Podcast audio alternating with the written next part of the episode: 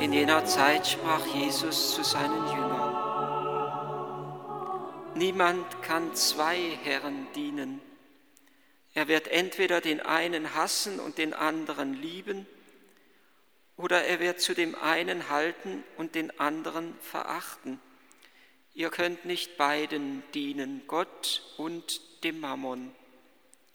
Deswegen sage ich euch, sorgt euch nicht um euer Leben und darum, dass ihr etwas zu essen habt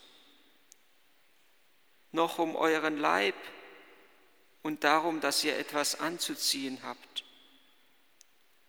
Ist nicht das Leben wichtiger als die Nahrung und der Leib wichtiger als die Kleidung?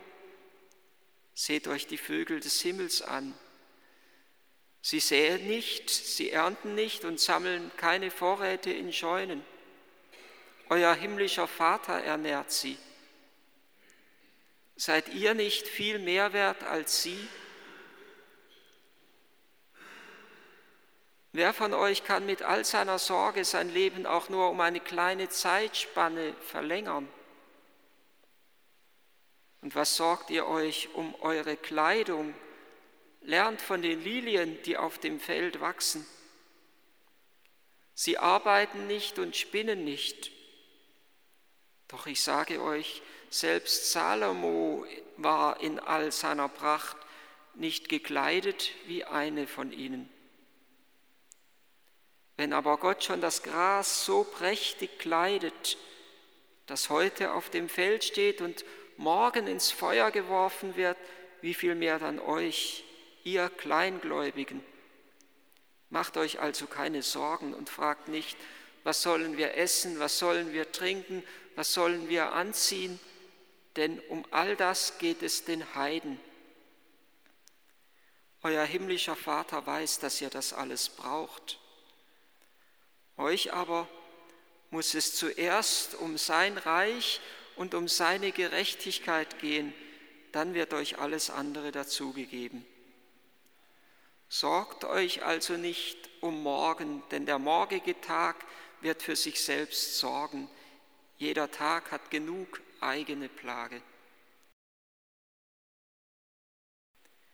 Der Herr lädt uns in die Sorglosigkeit hinein ein, nicht in die Bequemlichkeit.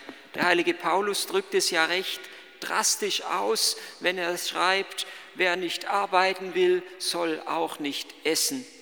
Der Herr möchte nicht, dass wir jetzt, wenn wir dein Wort hören, die Hände in den Schoß legen und Gott einen guten Mann sein lassen, mal abwarten, was passiert und ihm am Ende die Verantwortung geben, wenn es dann doch nicht so läuft, wie wir es gerne hätten. Wir gebieten ihnen, sagt dann der heilige Paulus, denen, die da meinen, alles Mögliche treiben zu können, nur nicht zu arbeiten, wir gebieten ihnen, in Ruhe ihrer Arbeit nachzugehen und ihr wohlverdientes Brot zu essen. Der heilige Paulus mahnt uns damit, nicht dem Müßiggang uns hinzugeben. Und der Herr möchte auch in der Bergpredigt nie uns gleichsam, nie, dass der Mensch einen Rückschritt macht, sich quasi der Bequemlichkeit hingibt, sondern gerade die Bergpredigt, das haben wir in den letzten Sonntagen immer wieder gesehen, fordert uns ins Äußerste hinein. Sie fordert uns heraus, nicht weniger zu tun, sondern mehr weil Jesus Christus eben gesagt hat, ich aber sage euch, weil er selber in seiner Person dieses Mehr gebracht hat, dieser Mehrwert ist an Leben, weil er selber uns gezeigt hat, dass wir zur Fülle des Lebens nur gelangen können in der restlosen Liebe und Hingabe. Die Bergpredigt möchte uns nicht in eine Passivität hineinführen, nicht einfach mal abwarten, so wer dich auf die rechte Wange schlägt, dem halte auch die linke hin. Du brauchst nur zu warten, was passiert und vielleicht geduldig zu ertragen. Sondern sie fordert uns ja auf, wenn dir einer den, das Hemd nehmen will, dann lass ihm auch den Mantel. Und der Mantel, das war für den Armen der letzte Schutz, den er hatte, der ihn bewahrt hat, auch in der Nacht als Decke gedient hat. Den Mantel hinzugeben hieß eigentlich sich wehrlos preisgeben, sich letztendlich schutzlos ausliefern. Und der, der so schutzlos ausgeliefert ist, dem sagt Gott seinen Schutz zu. Dass wir gleichsam dahin führt uns die Bergpredigt nicht ängstlich für uns selber sorgen, sondern Gott die Sorge unseres Lebens überlassen. Dass wir restlos auf ihn vertrauen und auf ihn bauen, dass wir uns ihm übergeben. Ich würde sagen, die Bergpredigt möchte uns hineinführen ins Heute Gottes jeden Tag aus der Fülle der göttlichen Gnade zu leben, jeden Tag neu zu erwarten, was der Herr uns geben wird und auch zu erwarten, was der Herr von uns erwartet. Jeden Tag in der Gegenwart Gottes zu leben. Sie säen nicht, heißt es von den äh, Vögeln, und sie ernten nicht. Sie sammeln nicht in Scheunen, sie ernten nicht. Das heißt, sie leben nicht von dem, was sie die Tage vorher alles gebracht und ausgesät und geleistet haben. Sie leben nicht aus ihrer Leistung, aus dem, was sie gebracht haben, sondern sie leben von dem, was Gott ihnen gibt. Sie leben, das heißt es für uns im übertragenen Sinne, mehr aus der Gnade Gottes zu leben, als aus dem Rückblick auf unser eigenes Leben. Der Rückblick führt uns oft in die Verzweiflung hinein, weil wir erkennen, was wir alles noch nicht getan haben, was wir alles versäumt haben. Wir sollen nicht im Rückblick leben und verzweifeln und wir sollen auch nicht in der lähmenden Zukunftsangst leben. Um Gottes Willen, was wird noch alles auf mich zukommen? Und ich habe jetzt schon Angst davor und es lähmt mich, im Hier und Heute zu leben. Sie säen nicht, sie ernten nicht. Und dieses Säen nicht heißt nicht, dass wir nichts mehr ausstreuen sollen.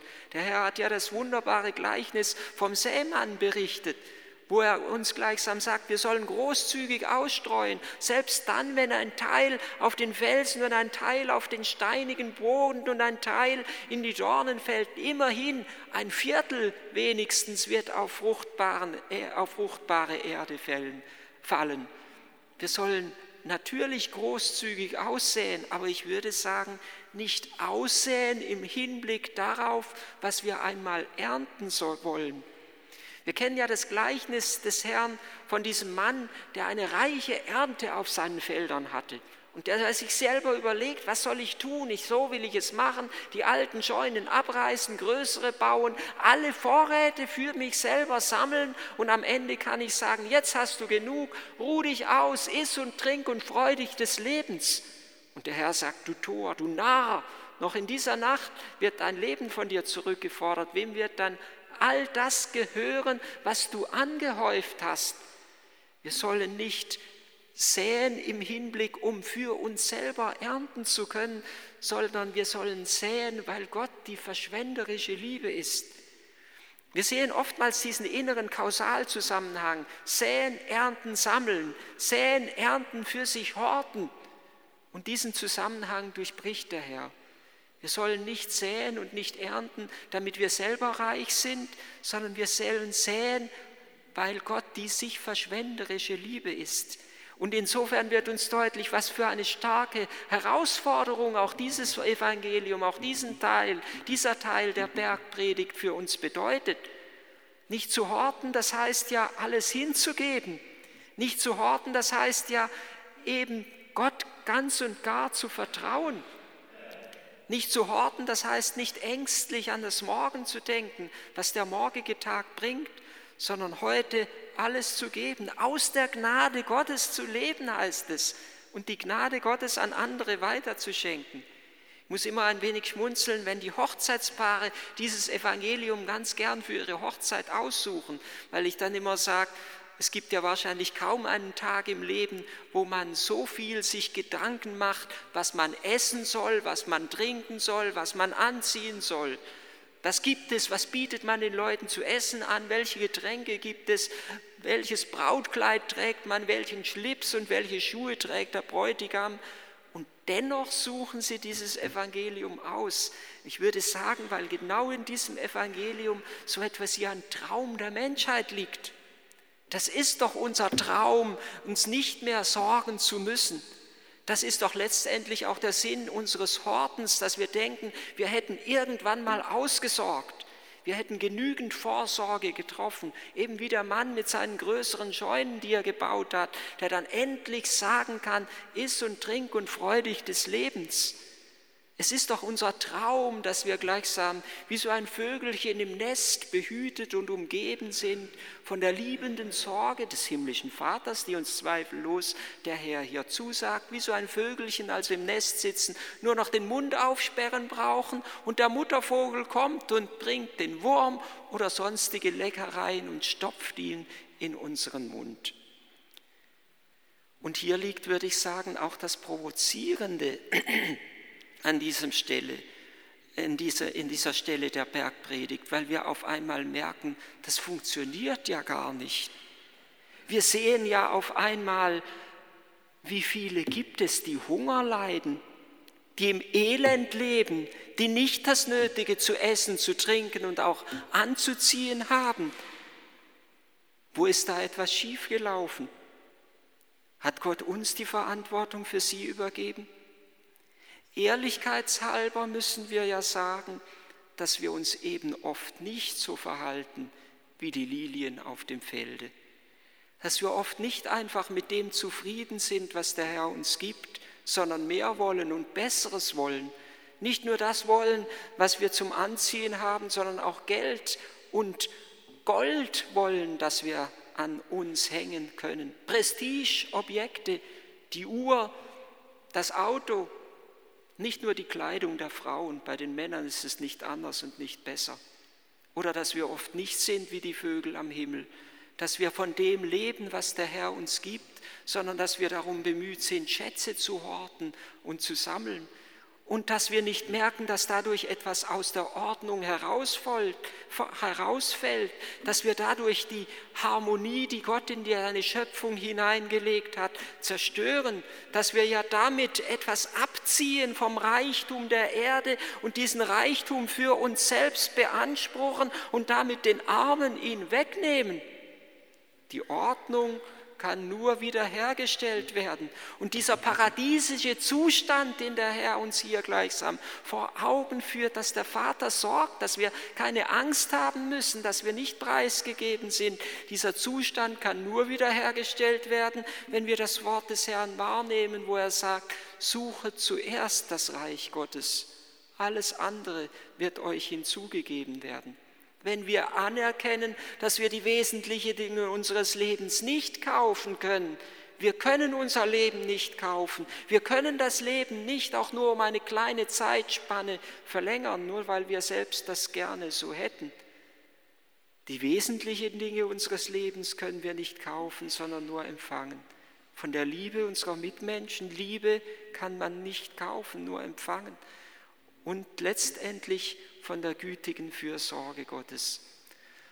So lädt uns dieses Evangelium ein, täglich im Heute Gottes zu leben, nicht im Rückblick auf die Vergangenheit, selbst wenn da manches schiefgelaufen ist.